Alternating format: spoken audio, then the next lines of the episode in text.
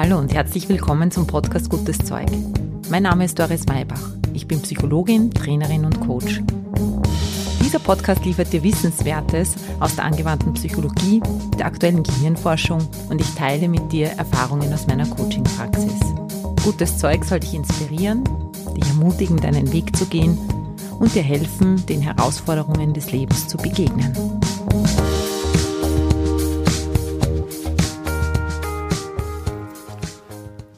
Hallo, herzlich willkommen.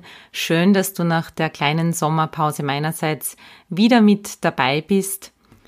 Der Herbst steht vor der Tür, damit der Schulbeginn und ja, im Arbeitsleben wird auch wahrscheinlich wieder so ein bisschen die Schraube angezogen.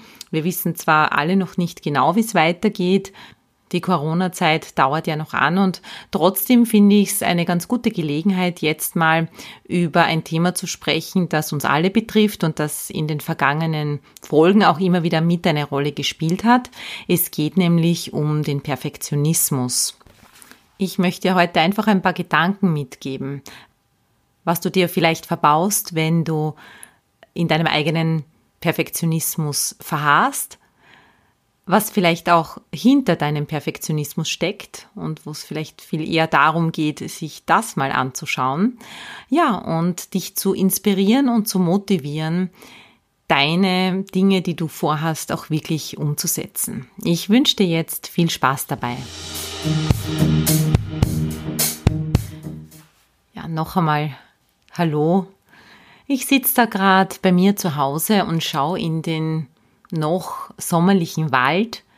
Und irgendwie war es aber in den letzten Tagen schon so, dass ein bisschen spürbar war, dass der Herbst kommt.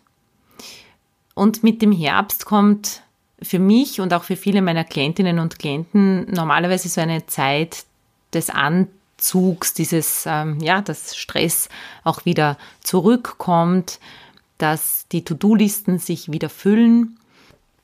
Und ich habe mir das zum Anlass genommen, jetzt einmal mir ein paar Gedanken über den Perfektionismus zu machen. Warum? Weil ich auch so wahrnehme und das immer wieder ein Thema im Coaching ist, dass wir erstens ganz viel unter einen Hut bringen wollen und zweitens, das nicht nur irgendwie unter einen Hut bringen wollen, sondern auch noch gut. Perfekt.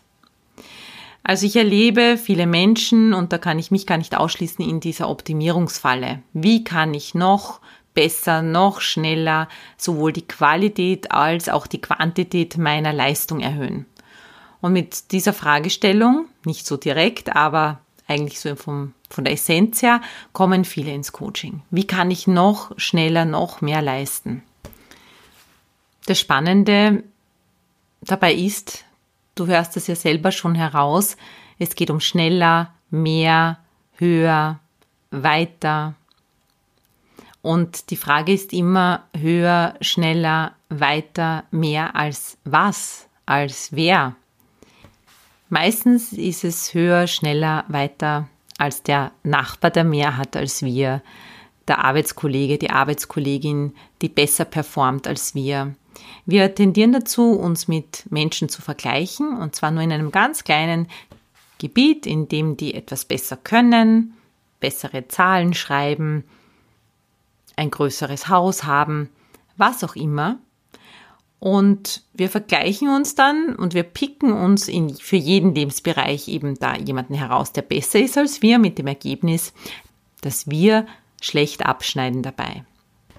Warum tun wir uns das an? Warum machen wir das? Es zwingt uns ja niemand dazu. Wenn du auch ein Thema mit Perfektionismus hast und dazu neigst, dann kannst du dich das jetzt mal selber fragen. Warum tust du dir das an? Was ist da die Strategie dahinter oder auch der Nutzen? Eine Erklärung, die die Psychologie da bietet, ist folgende. Wir nähern damit unsere Selbstzweifel. Die Zweifel an uns selber, dass wir, so wie wir sind, wertvoll sind und dass die Dinge, die wir tun, gut genug sind. Es wird somit der alte Glaubenssatz bestätigt, du bist nicht gut genug. Denn was da aufbricht, ist immer eine Diskrepanz zwischen Ist- und Soll-Zustand. Und das ist was, was wir gelernt haben. So wie wir waren, so war es nicht genug, wir hätten besser anders sein sollen. Woher kommt dieser Glaubenssatz?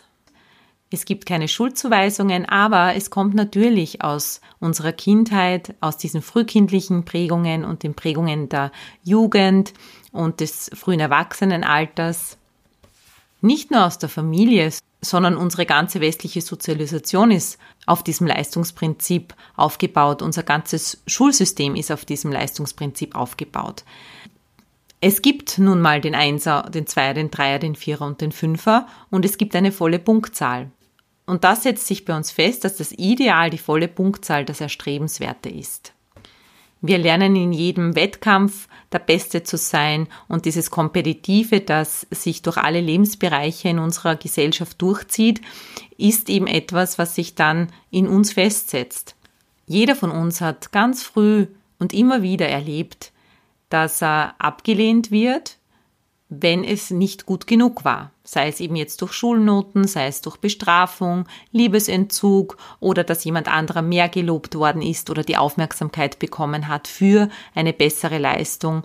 Und das führt dazu, dass wir das nicht mehr machen wollen, dass wir lernen, Fehler machen ist schlecht.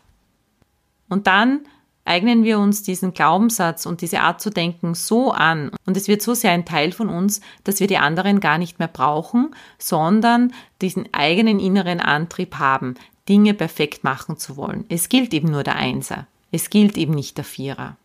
Diese Angst vor Ablehnung, die von kindlichen Erfahrungen gespeist wird, die hat ganz viele Auswirkungen in unserem Leben. Wir reagieren darauf mit Fehlervermeidungsstrategien. Und der Perfektionismus, kann man sagen, ist eine Fehlervermeidungsstrategie. Wir wollen keine Fehler machen. Wir wollen nicht abgelehnt werden, sondern wir wollen Anerkennung. Versagen ist nichts Erstrebenswertes und Gott sei Dank ändert sich schon ein bisschen. Es gibt ja auch diese Fuck-Up-Nights mittlerweile. Es gibt auch dieses Zelebrieren des Scheiterns als neuen Teil auch der Psychologie, auch der Arbeitspsychologie, dass man sagt, es sind nicht nur die Best-Practice-Beispiele lehrreich, sondern es sind vor allem die Beispiele lehrreich, wo jemand wirklich gescheitert ist. Und es ist auch bereichernd zu hören, wie Fehler gemacht werden und dass die Fehler, die sich im ersten Moment eben als Fehler zeigen, im zweiten oder dritten Schritt dann vielleicht zu ganz anderen Ergebnissen führen und Erfolge sein können. Wenn wir aber zum Perfektionismus, zu dieser Fehlervermeidungsstrategie zurückkommen, dann hat die natürlich einen Preis. Wenn sich in uns festsetzt, ich darf nichts falsch machen, ich möchte keine Fehler machen, ich habe Angst vor Versagen, dann zahlen wir sehr teuer dafür. Und zwar womit? Als allererstes muss ich sagen, wir verpassen einfach sehr viel. Wenn wir nichts ausprobieren wollen, weil am Anfang natürlich immer Fehler passieren, dann haben wir gewisse Erfahrungen einfach nicht, dann können wir keine Erfahrungen machen. Ich bin vor einiger Zeit mit meinem jüngsten Sohn an der Donau gesessen beim Wake Up, ich weiß nicht, vielleicht kennt das jemand. Und das ist so eine Wakeboard-Anlage an der Donau. Ja, und da wird man durchs Wasser gezogen und kann natürlich Stunts machen und alle tollen möglichen Kunststücke. Man kann aber auch da äh, ziemlich unelegant, sage ich mal, ins Wasser fallen. Und das kannst du dir so vorstellen, man sitzt da entlang der Donau am Ufer, kann man sitzen, da kann man Kaffee trinken und kann natürlich den Leuten zuschauen. Ja, und das haben wir getan und ich habe es dann so lustig gefunden, weil manche haben natürlich das super gekonnt und du hast gemerkt, die machen das irgendwie jeden Tag. Und dann gab es aber etliche, die einfach ins Wasser geflogen sind, die keine drei Meter gezogen worden sind und dann einfach reingeflogen sind. Und, und zum Teil haben es die Leute aber immer und immer wieder probiert. Wenn du so ein Wakeboard an den Füßen hast und du gehst unter, dann schaut es natürlich einmal nicht so besonders toll aus. Du hast deine Schwimmweste an, ja, und alle schauen dir zu. Und ich habe mir nur gedacht, wenn du jetzt perfektionistisch veranlagt bist und wenn du selber sehr an dir zweifelst, dann würdest du dich dieser Situation nicht aussetzen. Das sind die Anfänge. Und du versäumst diese Dinge. Du versäumst, wie sich's anfühlt. Du versäumst, in was besser zu werden. Also, der erste Preis ist, du verpasst viel. Dazu kommt dann vielleicht irgendwann in deinem Leben dieses Gefühl, etwas versäumt zu haben. Vielleicht kennst du das Buch Fünf Dinge, die Sterbende am meisten bereuen, in dem beschrieben wird, wenn Menschen am Ende ihres Lebens sind, wenn sie zurückschauen auf ihr Leben, was sie vielleicht auch gerne anders gemacht hätten. Und die meisten Dinge, die sie bereuen, sind nicht Dinge, die sie getan haben, sondern Dinge, die sie nicht getan haben. Zu wenig gewagt zu haben, zu wenig Risiko auf sich genommen zu haben, das ist ein großer Teil des, dieses Bereuens. Weitere Konsequenzen des Perfektionismus sind natürlich Stress, Unruhe, eine ständige Unzufriedenheit mit den Ergebnissen, die man erlangt, weil man ja immer vergleicht mit jemandem, der besser ist. Das heißt, es ist eine Falle, aus der du niemals rauskommst und diese Falle schnappt immer und immer wieder zu und dein Gesamtlebensgefühl ist eine dauernde Unzufriedenheit. Ein weiterer Punkt, den du beachten solltest, wenn du perfektionistisch bist, ist, dass du sehr viel Energie, man könnte fast sagen, verschwendest. Du kennst vielleicht das Pareto-Prinzip oder wie es auch genannt wird, die 80-20-Regel, die besagt, dass 80 Prozent eines Ergebnisses mit 20 Prozent des Gesamtaufwands erreicht werden kann. Mit 20 Prozent deiner Energie kannst du 80 Prozent des Gesamtergebnisses gut erreichen und die verbleibenden 20 Prozent der Ergebnisse, eben damit es perfekt wird, benötigen nochmal 80 Prozent deiner Energie und damit und machen damit die meiste Arbeit und kosten dich am meisten Zeit. Das solltest du bedenken, gerade wenn du viel unter deinen Hut bringen möchtest. Wenn du perfektionistisch veranlagt bist, dann betrifft das aber nicht nur dich und dein Lebensgefühl, sondern es betrifft auch dein Zusammenleben mit anderen Menschen beruflich und privat. Denn wenn du so ganz bestimmte Vorstellungen hast, wie etwas zu sein hat, dann lässt du höchstwahrscheinlich andere nicht so sehr tun und ausprobieren und es auf ihre Weise machen. Das führt dazu, dass die nimmer tun dürfen und dass du ihnen eigentlich etwas wegnimmst und dass du ihnen auch Erfahrungen wegnimmst und vor allem auch die Möglichkeit, was zu üben und auch scheitern zu dürfen. Das wirkt sich natürlich in Teams aus, das kannst du dir vorstellen, wenn du Führungskraft bist und du hast selber so einen Perfektionismus und einen Drang, dass immer alles eben perfekt sein muss und auf höchstem Niveau, dass du nicht nur dich demotivierst, sondern auch andere Menschen demotivierst.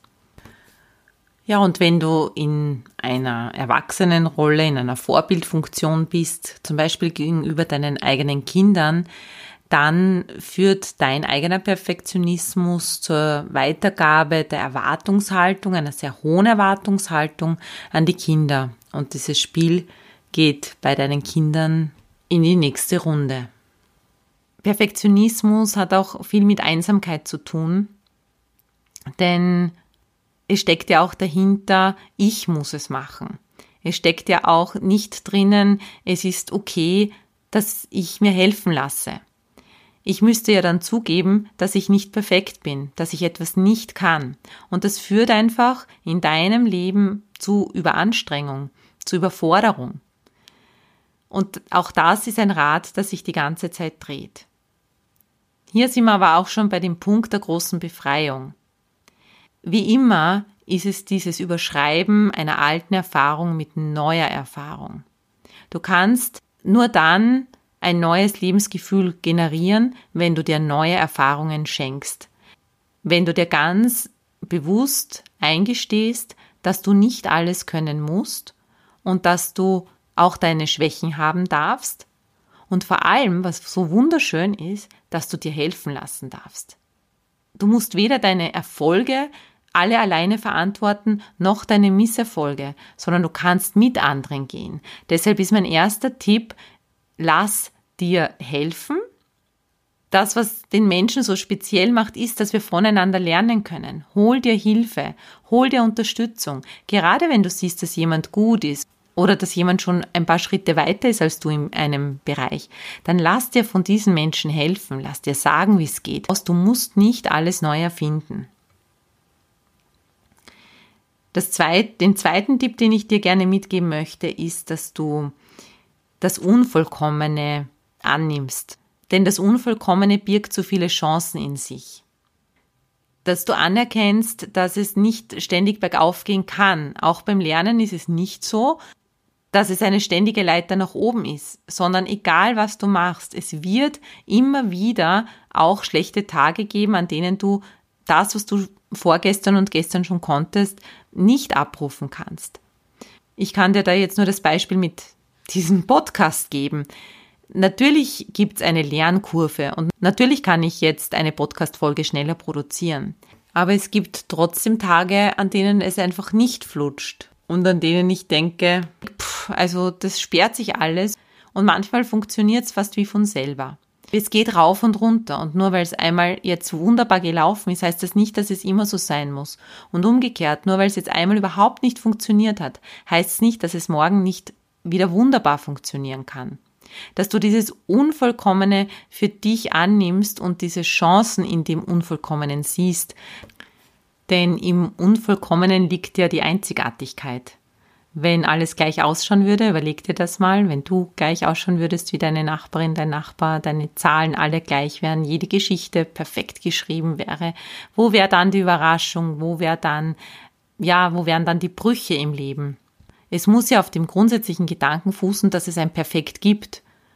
Und das möchte ich sehr in Frage stellen und dich auch einladen, das in Frage zu stellen. Es gibt nichts Perfektes. Was ist denn perfekt? Was heißt das überhaupt?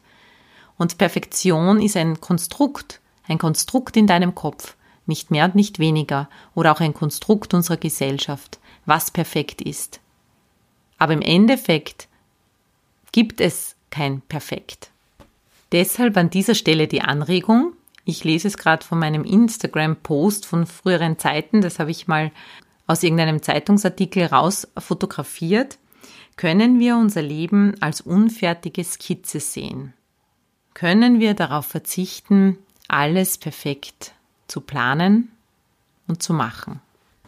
Und in einem weiteren Instagram-Post von früher, auch aus einer Zeitung, habe ich den Text, ich weiß es leider nicht mehr, wer es gesagt hat, von wem das Interview war, aber der, der Satz ist schön.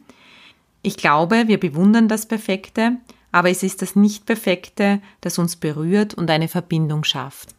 Dazu fällt mir das Lied All of Me von John Legend ein. Bitte hörst dir mal an, weil darin geht es um diese Perfect Imperfections, die einen so besonders machen und die einen so berühren, auch in der Begegnung mit anderen Menschen. Ein fotogeshopptes Leben macht nicht glücklich, ein geliftetes Gesicht höchstwahrscheinlich auch nicht. Der Beste in was zu sein, das ist schon schön, aber es ist nicht von Dauer. Du kannst nicht drauf bauen, weil es vergänglich ist, weil es morgen schon wieder ganz anders sein kann. Was garantiert nicht glücklich macht, sondern dich im Unglück festhält, ist der Gedanke, anders wäre es besser. Oder noch krasser, so wie ich bin, so sollte ich nicht sein. Ich sollte anders sein, als ich bin. Diesen Gedanken, den kannst du sofort über Bord werfen. Du kennst es selbst von dir. Du möchtest Produkte mit Wiedererkennungswert. Du bist wahrscheinlich nicht auf der Suche nach der glatten Oberfläche, sondern du möchtest als Mensch auch die Struktur im Leben erkennen oder ja, etwas spüren. Und wenn das für dich so ist, dann sei du selber doch auch so. Gesteh dir selber deinen Wiedererkennungswert zu, deine Struktur, deine Besonderheit. Erlaub dir den Zauber des Anfangs, dass du was noch nicht weißt, noch nicht kannst. Dieses Platschen ins Wasser jedes Mal, dass du sagst, ja, ich habe das probiert, gemacht und ich kann selber drüber lachen. Es spornt mich an. Und ich habe gar nicht so den Ansporn, ich muss jetzt besser werden, sondern ich habe einfach Spaß und Freude dran, Dinge auszuprobieren. Und diesen Geist in dir, den möchte ich heute stärken. Spür mal hinein in diese Lebenslust in dir. Nimm dir einen Augenblick Zeit und spür hinein unter und hinter diesem Perfektionismus. Dass da so ein Wille ist und auch eine Kraft, die Dinge ausprobieren möchte, ohne dafür getadelt oder bestraft zu werden. Und dieser Teil vor allem eines braucht, nämlich deine Erlaubnis. Dass du dich selbst ermutigst, dass du Dinge ausprobieren darfst und es keine Punktlandung werden muss. Gar nicht. Mach dein Ausprobieren unabhängig vom Ergebnis. Es muss nicht perfekt sein. Denn dann ist es möglich, dass wir als Menschen mit neuen Mindsets einander ermutigen können, Dinge auszuprobieren, Neues zu erschaffen, in die Kreativität zu gehen, weniger zu bewerten und mehr miteinander zu gestalten und das wäre doch eigentlich schön. Ich hoffe, dass diese Gedanken für dich gerade zur rechten Zeit kommen. Nimm den Herbst locker, entspannt, mach die Dinge auf deine Art und Weise, vergleich dich ein bisschen weniger oft mit anderen. Am Schluss gebe ich dir noch einen Tipp. Meiner Meinung nach den wichtigsten, aber auch den am schwersten zu befolgenden. Und zwar sei mit dir selbst zufrieden. In diesem Sinne wünsche ich dir einen guten Start in den Herbst. Ich freue mich, wenn du mir Feedback gibst. Ansonsten hören wir uns nächste Woche wieder. Alles Liebe, deine Doris.